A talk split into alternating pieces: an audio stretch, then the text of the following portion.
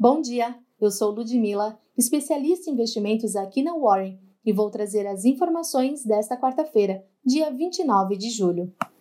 Próxima aposta do governo, após a aprovação do projeto de lei do saneamento, o novo marco de gás entra oficialmente na pauta da Câmara dos Deputados hoje, quando terá um pedido de urgência avaliado no plenário.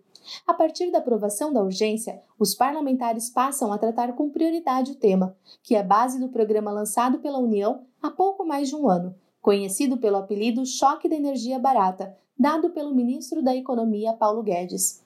A proposta abre o mercado para novos agentes e é considerada fundamental para reduzir o preço do gás e trazer investimentos para reindustrializar o país. Segundo a pasta, os estudos de planejamento consideram que investimentos indicativos associados ao novo mercado de gás podem alcançar 43 bilhões de reais. O Ibovespa encerrou a terça-feira em queda de 0,35%.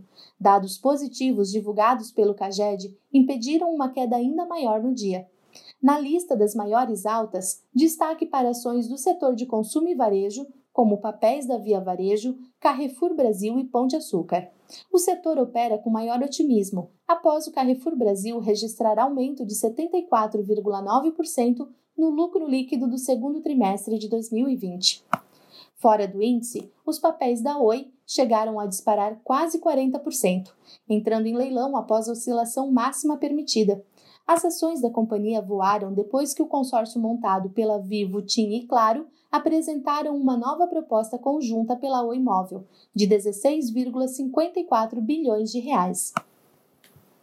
As ações caíram nesta terça-feira na Bolsa Americana, depois que os líderes republicanos propuseram um corte para aumentar os benefícios do desemprego. O plano de estímulo de 1 trilhão de dólares do Senado diverge consideravelmente do proposto anteriormente pelos democratas da Câmara, que pedia mais de 3 trilhões de dólares em ajuda e incluía uma extensão de 600 dólares por semana em benefícios de desemprego até janeiro de 2021.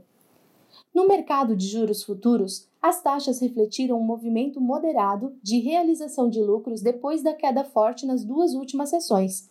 O saldo líquido do Caged acima do esperado e o clima de cautela no exterior também estimularam uma postura mais defensiva hoje do investidor. A taxa do contrato de depósito interfinanceiro para 2021 fechou estável em 1,925%. O Credit Default Swap de 5 anos do Brasil teve uma modesta queda para 219 pontos. O dólar manteve a trajetória de queda ao longo da tarde desta terça-feira. Na contramão da moeda americana, o contrato futuro de ouro deu prosseguimento à escalada recente e, pelo terceiro dia consecutivo, renovou o recorde histórico de fechamento. A Petax, média oficial do dólar no dia, encerrou a sessão em R$ 5,17 na venda, uma baixa de 0,22%. Fique de olho.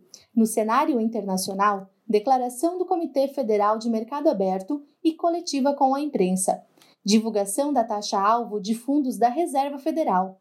E aqui no Brasil, coletiva sobre o relatório mensal de dívida pública do Tesouro Nacional, resultado trimestral do Santander, Vivo, Vale, Eco Rodovias, Pão de Açúcar, Localiza, Odonto Prev e TIM.